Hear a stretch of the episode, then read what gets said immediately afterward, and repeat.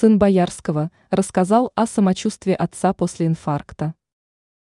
Состояние актера Михаила Боярского является стабильным. Информация по этому поводу поступила от сына артиста Сергея Боярского. Он, как передает МИА «Россия сегодня», говоря о своем отце, отметил, что настроение у него хорошее. Также он сообщил, что состояние артиста является стабильным. Но пока актер, согласно его заявлению, останется под наблюдением специалистов. О том, что Михаил Боярский госпитализирован, стало известно недавно. Его сын указывал на то, что у актера был инфаркт. Накануне он отмечал, что его самочувствие неплохое, и он находится в палате.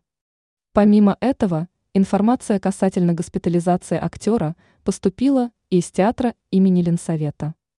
Там также подчеркивали, что самочувствие артиста является нормальным.